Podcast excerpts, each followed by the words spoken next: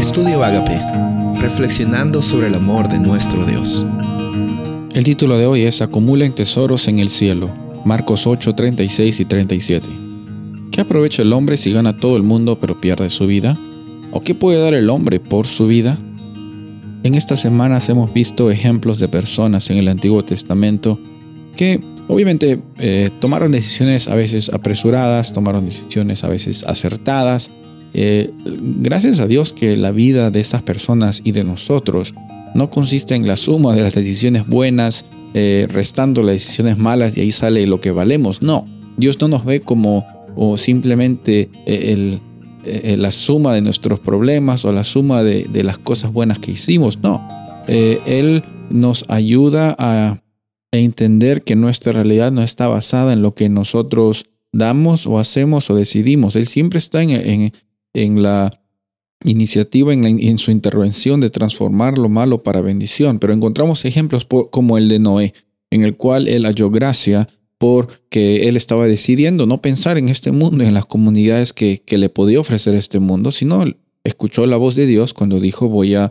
a tener que juzgar a este pueblo por medio del diluvio. Y, por, por, eso es que él fue obediente y por eso es que eh, muchas naciones llegaron a ser multiplicadas por la fidelidad de Noé a Dios. Encontramos también a Abraham, él siendo fiel, eh, yendo a un lugar donde él no conocía, saliendo de una ciudad que eh, aparentemente le brindaba bastantes comodidades, pero no estaba pensando en lo que el mundo le podía dar a él necesariamente. Pero encontramos en la historia también que Abraham pasó por momentos de, abundancia material.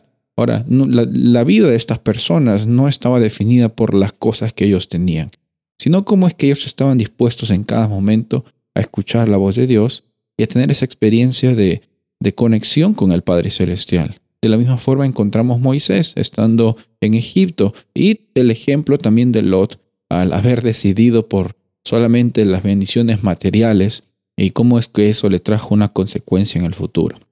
Vemos entonces la historia, relatos y principios que nos ayudan a establecer ahora, hoy, en este año, en esta semana, en estos días, cómo es que nuestra vida puede llegar a ser bendecida y bendición para otras personas. Nuestra experiencia hoy día como hijos de Dios está eh, siempre eh, teniendo como resultado, como consecuencia, la iniciativa que Él está proveyendo para nosotros. Por eso es que nuestra vida no consiste en acumular cosas, sino en acumular tesoros en el cielo. ¿En qué consiste eso? En vivir cada día siempre agradeciendo las provisiones de nuestro Padre Celestial y sabiendo que, obedeciéndole a Él, sabiendo que, que nuestra experiencia de transformación está conectada siempre con la iniciativa que Él tiene. Lo que yo hago no es lo que yo soy, pero quién soy, gracias a Dios, es un hijo de Él y soy transformado en cada momento a su imagen y cada cosa y cada circunstancia es una oportunidad de bendición para otros. Soy el pastor Rubén Casabona y deseo que tengas un día bendecido.